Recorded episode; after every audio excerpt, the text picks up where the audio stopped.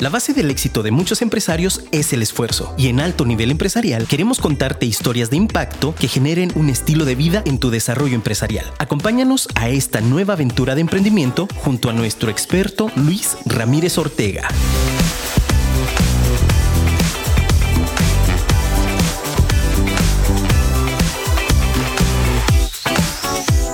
La única obligación del ser humano es ser feliz. Qué poderosa frase. Si quieres descubrir el por qué, síguenos en este episodio de Alto Nivel Empresarial. ¿Qué tal? Bienvenidos a un nuevo episodio del podcast Alto Nivel Empresarial. Yo soy Luis Ramírez Ortega y estoy muy complacido y contento, más que nada entusiasmado porque tenemos a un gran invitado. Como en todos los episodios, él es un empresario, es un joven empresario y pues la verdad es que trae muchísimas cosas que aportarnos. Como siempre les daré una breve introducción de él. Sé que pues lo que yo pueda decir de introducción no es ni una cuarta parte de lo que es este ser humano. Él es podcaster, es speaker, fundador y líder de Goza la Vida, locutor de radio y conductor de TV, conferencista y por si fuera poco es socio fundador de Cero Estrés. Él es Saulo Herrera. Saulo, ¿cómo estás? Gracias Luis, muchas gracias. Bien, feliz y contento de estar aquí. Gracias por la invitación. Ni tan joven, pero bueno, ya no tanto, cabrón. Ah, excelente. Oye, ¿podemos decir groserías? Sí, sí, ah, adelante. ¿Es, podcast ah, para eh, adultos o para...? Ah, es para todos, pero adelante, sin problema. Te agradezco pues que hayas aceptado la invitación, Saulo. Gracias. Nuevamente. Y pues bueno, sé que, que este episodio va a ser de gran valor. La verdad es que no saben toda la información de valor y tan, pues ahora sí que tan híjole, aporta muchísimo toda la información que trae eh, el buen Saulo. Vamos a iniciar con, yo creo que la, de arranque y se escucha fácil, pero no está tan fácil. y es, ¿cómo defines a Saulo Herrera? Wow, buena pregunta. yo creo que el día de hoy, ya como un ser humano un poquito más claro, me conozco lo suficiente para saber mis talentos, mis deficiencias, mis áreas de trabajar. Entonces me defino como emprendedor, definitivamente. Me encantan los negocios. Me defino como muy activo en el sentido de inquieto. Em, poco paciente. Creo que eso lo tenemos todos los emprendedores, ¿verdad? Poco paciente. Y también creo que hasta cierto punto revolucionario porque me gusta retar al sistema, las estructuras. rebelde, rebelde. Rebelde, ándale, esa sería la palabra, más que revolucionario, rebelde. Al rato no me van a confundir con temas políticos. Más, más rebelde, sí, exacto. Fíjate que haciendo una, pues ahora sí que remontándonos al tema de la construcción, eh, sabemos que los cimientos es lo primero. Claro. En, la construcción es la base y es lo primordial. En, el ser humano es lo mismo, la base y lo primordial es nuestra historia, de dónde venimos. Por supuesto. Eh, platícame, ¿de dónde viene Saulo? ¿Cómo era en su, en su infancia? Quizá su primer empleo. Eh, el, hermano número qué. A ver, un poquito más de Saulo. Interesante. Fíjate que Yo soy de la ciudad de Durango, allá nací y allá vive toda mi familia prácticamente. Duranguense. Duranguense, tengo cuatro años y medio radicando aquí en Guadalajara. Y yo creo que fui un afortunado en el sentido de que nací en una familia de empresarios. Entonces, la mayoría de mis familiares son directores de empresas allá, de todo tipo. Y nada más para que te des una idea, por parte de... Yo soy Saulo Herrera Álvarez del Castillo. Por parte de mi mamá, que es la familia Álvarez del Castillo, mi abuelo y mi abuela tuvieron 14 hijos. O sea, échale esa. siete hombres, siete mujeres y casi todos empresarios. Entonces, desde niño, tengo cincuenta y tantos primos en Durango. O sea, bueno, ya ahorita por todos lados, va, pero éramos una familia grande y desde niño todo el tema de los negocios, de ver a mi abuelo que dirigía empresas, mi papá, mis tíos, fue algo así como muy revelador para mí. Estando en secundaria, puse, tercero de secundaria, puse mi primera empresa con ayuda de mi papá. Tercero de secundaria. Tenía 14 años, 14 años y mm, a través de un préstamo con dos amigos que eran más grandes que yo, ponle unos 18 años, pusimos un skate park. La verdad es que no duró mucho, pero este parque de Sí, sí, patinetas, sí. la Ujú. raza pagaba para entrar al parque, no sé, 20 pesos y había una cafetería. Y nosotros pusimos las rampas de madera y todo un rollo. No, No Wow. duró tanto, pues, porque no estaba muy bien hecho el modelo de negocio, pero desde los 14 ya andaba tirando chingazos ahí en la empresa. Después me puse a vender perfumes y mi papá y mi mamá me metieron mucho la, mm, el ADN de comerciante. Entonces, en la prepa yo tenía un carrito y en la cajuela traía tenis, playeras, perfumes. Entonces, afortunadamente me iba bien financieramente hablando, siempre traía lana. Siempre traías Y dinero. siempre andábamos moviendo cosas. Eh, a- yo creo que como a los 17 puse una tienda de ropa usada. Entonces mi familia, que era muy grande, me vendía la ropa. Yo la ponía en una colonia popular. De hecho se llamaba De Remate la tienda. Wow. Y mm, en ese entonces había una página que se llamaba así, una página de internet uh, de las primeritas, de remate.com, ¿no? Entonces No. yo agarré más o menos ahí el esquema y ya puse ahí a vender tenis, ropa, zapatos, todo lo de usado. Y mm, le he brincado a muchos negocios, a muchos. Afortunadamente, digo, pues me, me considero un afortunado porque pues con el respaldo de una familia que sabe hacer empresa, pues es más, un poquito más sencillo, ¿no? Sí. Este, soy el mayor de cinco hermanos. Todos viven en Durango, entonces yo soy el rebelde, como bien dijiste. y mm, ahorita tengo 36 años, me casé a los 26, me divorcié a los 33, más o menos, 34. Pero en esa etapa fue una etapa financiera y profesionalmente exageradamente buena para mí. Eh, um, con muchas connotaciones diferentes, ¿no? Eh, connotaciones incluso políticas. Un tío mío entra a la política, le empieza a ir muy bien. Mi papá, que es empresario de medios de comunicación, es asesor político, entonces hacen una mancuerna, este cuate llega a gobernador y pues yo atrás como empresario, imagínate, ¿no? Sí, claro. De pronto a mis 30 años tenía empresas en cinco estados. Eh, tenía seis diferentes empresas, más de 200 personas a mi cargo, directamente conmigo. Y hice un grupo empresarial que se llamaba Grupo, grupo Empresarial ADEC, ¿no? Herrera Álvarez del Castillo. Y ahí tenía seis diferentes unidades de negocio. Tenía un director financiero, un director comercial, una dirección de planeación estratégica y Mm, desarrollo wow. organizacional. No, pues bien armado. Bien armado, operábamos desde la Ciudad de México, vendíamos para mm, Coahuila, Nuevo León, Chihuahua, Durango, Zacatecas, Sinaloa. Y me tocó ser presidente del Consejo de Empresarios Jóvenes, que es una rama del Consejo Coordinador Empresarial. Entonces, estuve como presidente de esa rama de jóvenes en, en el estado y luego después me tocó ser regional. Entonces, me tocó participar en dos campañas políticas a nivel nacional. También en lo sea, político andabas. pues es que era la familia, ¿no? Sí, claro. Entonces hay que apoyar y métete. Pero a mis 30 años ya andaba con ventas de 60 millones al año. O sea, súper chavo. Me tocó a esa edad, eh, pues probar muchas cosas muy diferentes porque traía estas empresas como respaldo. Tenía una imprenta que trabajábamos 24 horas, tres turnos y hacíamos y licitábamos todo lo de formas continuas, libros de texto para diferentes gobiernos. Entonces teníamos que, pues, 80 trabajadores nada más en esa, en esa empresa, trabajando tres turnos, imagínate, o sea, adrenalina. Sin parar. Sí, sí, sí. Adrenalina más no poder. Y luego tenía, yo dirigía un periódico de circulación regional, porque mi papá tenía em- empresas de medio de comunicación y me lo cedió a mí el- la fundación del periódico. Y después me tocó también dirigir una franquicia de revistas.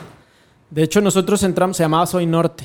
Mm. Entramos al mundo de las franquicias que en ese momento se estaba desarrollando en Polanco con esta incubadora de franquicias famosa, ahorita me voy a acordar el nombre, que después puso una tienda de franquicias. ¿no? Y mm, no sé si, has si ubicas una revista que se llama Players of Life. Sí, sí, claro. Players son de Torreón. Mm. Los dueños son de Torreón. Entonces nosotros nos, nos íbamos ahí medio compitiendo. Y yo tenía la franquicia para Nuevo León, Sinaloa, Zacatecas, Durango. Entonces tenía esta empresa que estábamos en cinco estados Wow. de, de revista, ¿no? Entonces era revista donde me permitió conocer empresarios de nivel nacional, los entrevistábamos, los sacábamos en la portada, internacionales, gente súper interesante. Me tocó convivir mucho con el expresidente Vicente Fox, con el expresidente Peña Nieto y sacar a su equipo, a Luis Videgaray. O sea, estaba metido en todo el tema de la política empresarial, ¿no? O- Andabas bien inmiscuido por ahí en esos Cañón, temas. Quiere cañón. decir entonces que el entorno sí nos ayuda, porque sabemos que esta famosa frase de que somos lo, lo- o sea, eres la mayor parte de la gente que te, con la que que te, rodeas, ¿no? Sí, no, porque también tiene mucho que ver tú. Mira, no voy a decir los nombres, pero yo conocí a hijos de gobernadores que la verdad, o sea, en vez de dedicarse a hacer algo propositivo, se dedicaban a pasar la fiesta, o sea. Y yo decía, teniendo ese nivel de capacidad y de visión y de información y de sustento económico, Sí, evidentemente, de apoyo, no, los cuates de mi edad, eh, en, en el relajo. Perdidos en la fiesta. Y a mí desafortunada o afortunadamente, desde muy chavo, como viví en una familia de negocios o de empresarios, na- naces como todo mundo, ¿no? Como todo mundo, naces con ciertas carencias, ¿no? Entonces, pues yo no tuve una figura de padre de casa. Mi papá trabajaba de las 8 de la mañana a las 11 de la noche. Y, Sí, claro. y entonces eso me hizo que me metiera un poquito a competir contra mi papá, contra mis tíos, contra... Entonces yo me levantaba y decía, es que yo tengo que ganarles, yo tengo que ganarles. A los 30 años, 31 más o menos, aprendí a meditar, cabrón. Y es un antes y un después, yo digo, porque me metí a este curso, que es la Fundación Goza la Vida, y me cambió a grado tal que a los 32 dije, a la chingada todo cerré las empresas, tenía también unas tiendas de pintura. Hicimos algo súper interesante comercialmente hablando, porque en un solo espacio, como de 400 metros cuadrados, metimos cinco marcas de pintura que compitieran en Enalaquel, cosa que no existe, nadie lo tiene. Entonces yo teníamos Comex, Berel, Dual, incluso de aquí de Guadalajara nos llevábamos pintura comprada, evidentemente, a la fábrica de Prisa, no, de... mm, eh, sí, bueno, Prisa y Valmex. ¿no? Entonces teníamos esas cinco marcas compitiendo. Imagínate que tú llegabas a una tienda y podías escoger en base a precio o calidad cinco diferentes. Claro. Nadie no lo hay. hacía, ¿no? De hecho, Comex me demandó. ¿En serio? sí, claro. Porque este, no les gustó que los pusiéramos a competir. Entonces fue una demanda a nivel nacional. y como yo ya traía tambores hippies, yo decía, no, ya para qué les peleamos, ¿no? Eh, um, vendí esa empresa. En el sexenio de Felipe Calderón me tocó entrar en la producción de mezcal. Durango tiene denominación de origen, entonces puse la primera fábrica masiva de producción de mezcal. Y muy interesante, me tocó hacer giras internacionales promoviendo el mezcal. Eh, tuve tres marcas de mezcal, ahorita conservo una. Y hacíamos exportaciones, vendíamos mezcal sobre todo a Chicago. ¿no? Entonces todos los... Durango exporta mucho mano de obra. Y todos los duranguenses que vivían en Chicago, nosotros les mandábamos el mezcal. Y en ese entonces, en, e- en ese entonces, Durango construyó uno de los puentes más grandes atirantados a nivel mundial. ¿no? Y es tan grande que los aviones, helicópteros, aviones privados pueden pasar por abajo del puente sin ningún riesgo. Es algo enorme Wow. en el, en el tiro. Ese puente se llama Baluarte. Está justo en el límite de Durango y Sinaloa. Y a mí se me ocurrió al mezcal ponerle Gran Baluarte. Entonces le vendíamos mezcal con una lacrana adentro. O sea, todos los paisanos en, en Sí, sí. Chicago. Entonces, y era mucho. O sea, estamos hablando de que yo producía en pesos y vendía en dólares. Es Claro. Negociazo. Súper interesante. ¿Cómo, cómo es? De- les dije que no era ni una cuarta parte lo que les dije al, al principio de todo lo, lo que Saulo hace y ha hecho y seguramente hará. Pero ¿cómo dar ese brinco, Saulo, de cuando empiezas desde chavo? Sí. Y, y bueno, con ese ADN, con ese chip de, de generar, de abrir empresas. Pero definitivamente en el camino muchísimas veces estuviste a punto de desistir. Claro. Co- ¿Cómo, Hasta la fecha, ¿eh? ¿Cómo dar ese brinco para, para el día de hoy a- hacer lo que has hecho? O sea, cuesta mucho dar ese paso. ¿Qué, qué te ayudó a ti para darlo? Yo leí un libro que me explotó la cabeza antes de aprender todo lo de Goza la Vida. Que es el libro de Napoleón Hill, me imagino que ya lo has leído, ¿no? Piensa y hágase rico. Sí. Y yo decía, no manches, ¿a poco así de sencillo es? O sea, controlar la mente y llegas a donde quieras. Se Entonces eso fue así de, wow. Entonces, en ese entonces desarrollé yo mis técnicas en las que decía, ¿qué vale la pena? Me tocó estudiar piloto privado muy joven. a los ¿También? 21. Entonces, yo ponía ahí, lo es que yo quiero un avión privado. ¿no? O sea, yo quiero mi avioneta. Mi, bueno, el término avioneta no es el correcto, pero quiero mi avioneta. Entonces, cuando iba a tirar la toalla, me sentaba en estas madres que se llaman Vision Board, donde pones todo lo que querías. ¿no? Y te recuerda lo que, o sea, te, te concentras en lo que sí quieres. Y la verdad es que está cabrón, porque yo trabajaba, por ejemplo, con dos sindicatos. Imagínate, a los 30 años estar lidiando con sindicatos. El sindicato de periodistas, porque pues estábamos en medios de comunicación y yo tenía un periódico, que el sindicato de periodistas es fuerte, y luego el sindicato de voceros, que son los que lo venden. ¿no? O sea, el, el que lo vendía antes se usaba que se vendía en las esquinas. Y ahorita ya Sí, el ya. periódico no sirve ni para envolver regalos, cabrón.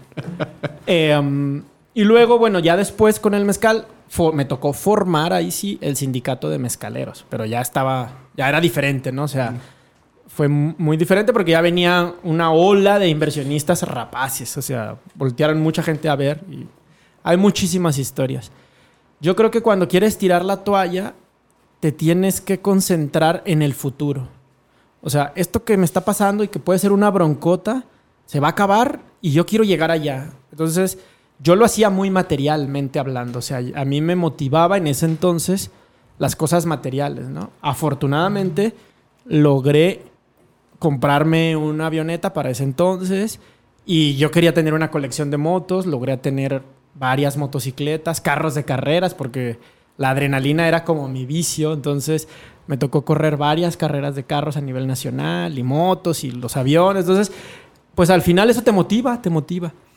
Y lo único que conservo de toda esa etapa es una bibliotequita que hice, yo creo que de unos 400, 500 libros.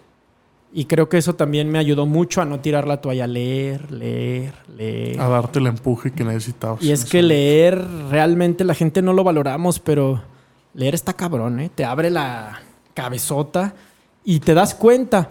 Fíjate, cuando yo me divorcié a los 33, más o menos 34, de haber estado facturando 5 o 6 millones de pesos mensuales, me fui a la quiebra completamente. Llegué aquí a Guadalajara a vivir y puse un negocio que era un centro holístico ahí en la estancia. La avenida Miguel Ángel. Y a los dos años quebró y yo ya estaba en ceros, divorciado, en bancarrota. y de haber leído esos libros, ¿no? Me la pasé 15 días pedo, con eso te digo todo. te lo juro, yo decía, ya, la chingada, me quiero morir. Y me acuerdo que de todos esos libros, muchas historias así de gente que había estado y que bajaba. Claro, los niveles en los que yo había estado, pues eran chiquititos, comparados con mucha gente, ¿no? Sí. Eh, um, pero yo decía, bueno, esas historias me las he chutado, tengo que salir de esto. Entonces, el leer me ayudó a ver los problemas en un nivel, como mis problemas, a verlos como en un nivel más bajito y decir, a ver, si quieres hacerla en grande, vas a tener problemas en grande. Entonces, ahorita todavía no estás en grande, tranquilo, no hagas drama. Excelente. Y entonces a seguirle talacheando, a seguirle talacheando. Fíjate que mu- muy, bueno y, y fíjate, grandes consejos de, de quien ya pasó por ahí y definitivamente sabes que quien nos escucha de repente puede estar en esa situación, entonces definitivamente les va a servir. Es como, de hecho les voy a decir, ¿sabían que hay un curso para gozar la vida? Claro. Así como lo escuchan, hay un curso para gozar la vida y efectivamente de nuestro buen amigo Saulo. Platícanos un poquito del curso para gozar la vida, qué es, cómo nace y cómo nos ayuda. Es una filosofía muy interesante. En todo este proceso que te venía platicando de mi vida, yo consideraba que el éxito iba a ser acostarme con un millón de dólares. Llegué al millón de dólares a los 28, 27 años. Incluso ahí debo de tener el estado de cuenta porque los metí al Fondo Patrimonial de Banamex, ¿no? Entonces te meten ya allá a un grupo que se llama el Consejo de Hombres de Negocios.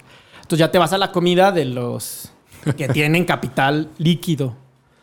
Y yo me acuerdo que lo tenía ahí en mercado. Y cuando llegaba a ese momento decía, pero no soy feliz, cabrón. Ya está ahí, pero algo falta. Y tengo esto y tengo lo otro. Y tenía una bodeguita ahí llena de chingaderas, ¿no? De juguetes, que carros de carreras, motos. Y decía, pero no, o sea, esto no me está llenando.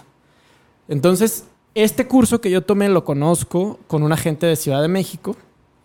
Era un curso para relajarme, en teoría, ¿no? O sea, para aprender a relajarme porque estábamos en juntas y tenía yo a la directora financiera, era una, una señora, Y me decía, estás tomando decisiones muy pendejas, tienes que meditar. y sí, pues a los 30 años crees que el mundo te va a llegar y te lo vas a comer, o sea... ¿no? Totalmente. Entonces de pronto me decía, oye, estás invirtiendo en esto donde ni siquiera hay ventas y tú estás apostándole. Y entonces ella me decía, estás, estamos haciendo pendejadas. Medita, aprende a meditar. Entonces me metí a aprender a meditar, me metí al curso y resulta que el curso es mucho lo que tiene que ver, o, o tiene que ver mucho con, con el libro de Piensa y hágase rico de Napoleón Hill en su primera etapa. Pero después, yo con esa espinita de lectura, ¿no? Fui avanzando en el curso. En ese entonces, en el- la modalidad del curso, duraba ocho años el curso. Entonces, imagínate, yo decir, puta, no va a estar aquí ocho años. Y ándale que sí los hice los ocho años. Sí, te quedaste. Sí, bien curioso. Pero al momento de, de estar haciendo el curso, empezaba a poner herramientas en práctica que sí me funcionaban. Entonces el curso me enseñaba a meditar, me enseñaba a visualizar, te enseña cómo integrar todos tus deseos, ¿no? O sea, todo lo que tú quieres, cómo ponerles fecha, tiempo, o sea, a darle orden. Y entonces, este curso tiene más de 100 años eh, que se imparte en México. En Ciudad de México se llama Fraternidad Mundial de la Vida Impersonal. Está muy padre. Y luego ya se actualizó con Goza la Vida para poder llegar a más gente, para poder meterle un sistema nuevo que ya es en fines de semana. Y es un curso que todos tenemos un poder interior, todos. El- la bronca es en que no nos han enseñado a usarlo O identificarlo. y luego encuentras realmente ese poder interior que es lo que te hace único y lo pones al servicio de los demás. Entonces ahora mis empresas tienen que ver, yo antes, fíjate, esto es lo que se llama capitalismo consciente. Yo antes entraba a negocios pensando, puta, aquí nos va a ir muy bien y vamos a ganar un chorro de dinero. Y cuando conoces esto dices, bueno, ahora, ¿qué problema puedo solucionar? O sea, no importa la lana, sino el enfoque es totalmente diferente, sino qué problema soluciono. Y entonces, teniendo el centro holístico y después de la pandemia, sale esta empresa que se llama Cero Estrés. Y es una empresa en donde fabricamos y comercializamos productos naturales que atienden el insomnio, la depresión, la ansiedad, el déficit de atención. Ahorita, por ejemplo, nuestro producto estrella ahorita son productos para el insomnio, ¿no? Entonces tenemos CBD, que ya viene muy de moda, tenemos un hidrógeno molecular y herbolaria. Pero porque queremos resolver un problema, ¿no? O sea, no es hacer dinero nada más. Es resolverle a la gente un problema. Entonces, cambia el desde dónde. Es una cosa súper subjetiva, pero muy bonita del curso, en el sentido de desde dónde haces las cosas. Correcto. Entonces, yo mi primera etapa de empresario las hice desde la ambición. Más, más, más, más, más dinero, más dinero, más dinero. Llegó un punto en donde todo ese dinero se me fue. Bancarrota total, ¿eh? O sea, de, de traer 50 pesos en la bolsa. Y ahora, ahora aprende a resolver problemas y hacer dinero sin dinero. Wow, esto es, esto eh, acabas de dar en el punto. ¿Por qué? Porque les voy a decir por qué. Meditar y conocerse a sí mismo, Es la clave. entonces sí tiene que ver con el tema empresarial. ¿Por qué? Porque de- muchos de- nos escuchan y dirán, bueno, y, y todo chingados esto tiene que ver? Todo esto, ¿qué onda con el tema empresarial? Por supuesto Es que todo. sí, porque estamos hablando de líder. Exacto. Además, el meditar como empresario te va a dar una claridad en la toma de decisiones. Y no me lo crean, investiguenlo en el internet. La técnica que están usando todos los empresarios gringos, desde Elon Musk hasta los de abajo, se llama mindfulness. Correcto. Tan fuerte está el mindfulness que lo están metiendo en muchas empresas con cuartitos para meditar. La serie de Netflix de Billions, no sé si te acuerdas, Sí. esta serie de- Ujú. del cuate este que invierte en la bolsa, en su negocio tenía un cuarto de meditación. Porque realmente todo tu pedo está en la mente. Correcto. Si tú logras entender cómo funciona tu cerebro, cómo lo hackeas y cómo potencializas, si estás ganando 50 pesos ahorita, dentro de 5 años puedes llegar a ganar lo que tú quieras. El límite está en ti. Eso está súper choteado. Yo entiendo que se oye a mamada de la ley de atracción y todo eso, pero es mucho más profundo. Yo se los puedo platicar y comprobar incluso en las primeras filosofías, cómo lo usaban los egipcios, cómo lo usó el rey Salomón, cómo, o sea, que fue uno de los hombres más ricos de la historia. Imagínate qué tan rico fue que Salomón tuvo 900 esposas. A mí mantener una me costó un chingo. No, ¿Cuánta lana, sí, no? no, O sea, sí, sí, sí, ¿Cuánta claro. lana tenía que tener él para poder mantener tanta mujer? Sí, claro. O sea, era canijo. Entonces, esos principios funcionan. El problema es que los desconocemos. Y el curso te los enseña. Eso, totalmente. Está muy padre. Para recomendadísimo y cualquier cosa, la- la- o sea, por ejemplo, el que nos escuche y diga, ¿sabes qué? Yo quiero esto, puede ser contigo, ¿verdad? Sí, Digo, claro. más adelante nos Vamos vas a abrir un curso. Exacto. Nos, vas a compartir tus redes sociales. Eh, de- se, se nos fue el tiempo rapidísimo, estamos ya entrando a la recta final. Excelente. Eh, pero sí quisiera que, que cerremos con un brochecito de oro y es que eh, explícanos qué es la zona de poder. La zona de poder nace a partir de este estado de atención plena. ¿Qué quiere decir? Que cuando tú estás trabajando, toda tu concentración está en el trabajo que tienes que hacer. Entonces, olvídate de multitask. Es una capacidad de un entrenamiento cerebral. Esto es muy profundo. Deberíamos de ponerle varios programas a esto, pero bueno. Sí, de hecho debe de haber una segunda parte. Porque la zona de poder es esa capacidad de saber desde dónde tomo las decisiones. Y entonces se vuelve parte de una cultura organizacional en donde a mí me ha tocado verlo en empresas y ahora en la nuestra, en donde tenemos que estar en zona de poder para tomar decisiones, tenemos que estar en zona de poder para entrar a una reunión, no celulares, no pendientes, todos concentrados, 100% eficiencia. Tenemos que estar con toda nuestra atención plena en lo que vamos a hacer. Hay cinco heridas que se llaman las cinco heridas de la infancia y un directivo, quiera o no quiera, consciente o inconscientemente, dirige por esas cinco heridas. Entonces, si hay una oportunidad de negocio que te presentan y tú tienes la, heri- la herida de abandono, por ejemplo, y ese negocio te toca la herida, lo vas a rechazar porque no estás en tu zona de poder. Y lo rechazas a veces porque dices, no, qué flojera ese negocio Luego. luego. O sea, vivimos eh, ocultando esas heridas y la zona de poder te da la capacidad de entender, a ver, aquí me estoy rajando por esto, por esto, ok, conviene dentro de mi tablero y de mi estrategia de negocios, sería una buena decisión, es otra unidad de negocio, o sea, y entonces cuando estás en zona de poder también es un concepto gringo, o sea, existe, está documentado, Harvard lo está promoviendo como una nueva forma de hacer negocios. Y los chinos, y bueno, los asiáticos en general, lo usan mucho, este concepto de atención plena, cuando tú, como tú dijiste ahorita, sabes quién eres, el autoconocimiento y la meditación, y entonces encuentras lo que ellos le llaman ikigai, que es tu propósito de vida. Y eso está cañón. Y que de ahí viene todo. transforma, transforma. Porque sí puede ser el propósito, sí puede hacer lana, claro, es válido, pero ¿cómo haces lana? O sea, un político sí tiene como propósito de vida hacer lana, aunque no lo creamos. Claro. aunque suene increíble. ¿no? Aunque creamos que su propósito es ayudar a la comunidad. No, No, claro, sí. nos dirán a bloquear el... No. No, no, no pasa nada. Entonces, imagínate, esta zona de poder es esa capacidad de estar al 100% haciendo lo que tienes que hacer en ese momento. Entonces, no te estresas, no te angustias. Tiene, con- tiene ejercicios muy padres, muy, muy padres. Repito, tenía muchísimas cosas y tiene todavía cosas pendientes que entregarnos Saulo. Eh, definitivamente va a haber una segunda parte, Muchas amigo. gracias. Si la aceptas, por supuesto que sí, porque nos faltó hablar muchísimas cosas y muchísimos temas. Pero eh, cerremos, cerremos ya ahora sí el, el episodio con tres consejos de parte de Saulo para no perder el enfoque. Para no perder el enfoque. Lo primero, el primero, conócete. Conócete. O sea, si tú eres una persona que se prende muy rápido para la fiesta, ¿no? O sea, estás chambeando y de pronto "Ay, vamos por una cheves, ya perdiste el enfoque, pero no está mal. Simplemente te tienes que conocer para que te puedas regular. Un principio de la psicología dice que la gente no cambia. La gente aprende a administrarse.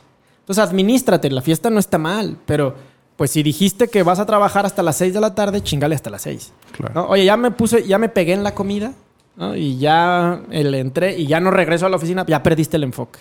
Claro. Entonces, para mantenerte en el enfoque, apunta muy bien tus objetivos, o sea, ¿qué estás queriendo lograr? Y esos, si los puedes poner en esta herramienta súper práctica que es el famoso Vision Board, nosotros en el curso tenemos otra herramienta que es mucho más profunda que el Vision Board, funciona igual, incluso se aplica para el Vision Board, pero se llama mi manual personal de vida. Ok. Es como mi modelo de negocio, donde tú tienes tu modelo de negocio de la empresa, ¿no? Con las ventas, todo, la- todo el modelo de negocio, pero este es personal. Y ese manual se divide en nueve áreas. Entonces Oh, está súper interesante.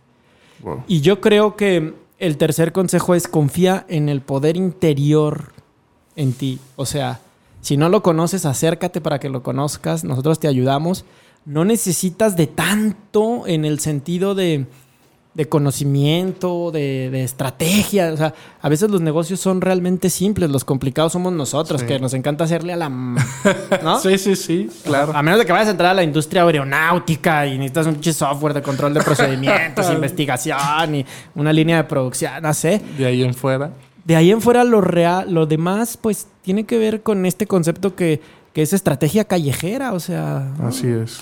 entonces, si confías en ti y aprendes a, a integrar en tu mente todas estas herramientas, nada te detiene. Nada. Muy bien, poderosos consejos. Compártenos tus redes sociales. Yo estoy en Facebook como Saulo Herrera. Tengo una paginita de internet ahí medio desatendida, pero es www.sauloherrera.com y en Instagram arroba saulo.he. Perfecto. Bueno, pues para que lo sigan en sus redes sociales y también lo sigan muy de cerca para todas las noticias y cursos que imparte el buen Saulo. Muchas gracias. Sí, no, gracias Luis, nuevamente. muy amable. Gracias nuevamente por haber estado con nosotros. Eh, y bueno, si les gustó lo que escucharon, no olviden compartirnos. Nos encuentran en redes sociales como Alto Nivel Empresarial, Facebook, Instagram, Spotify. Entonces no olviden compartirnos y nos vemos el próximo martes.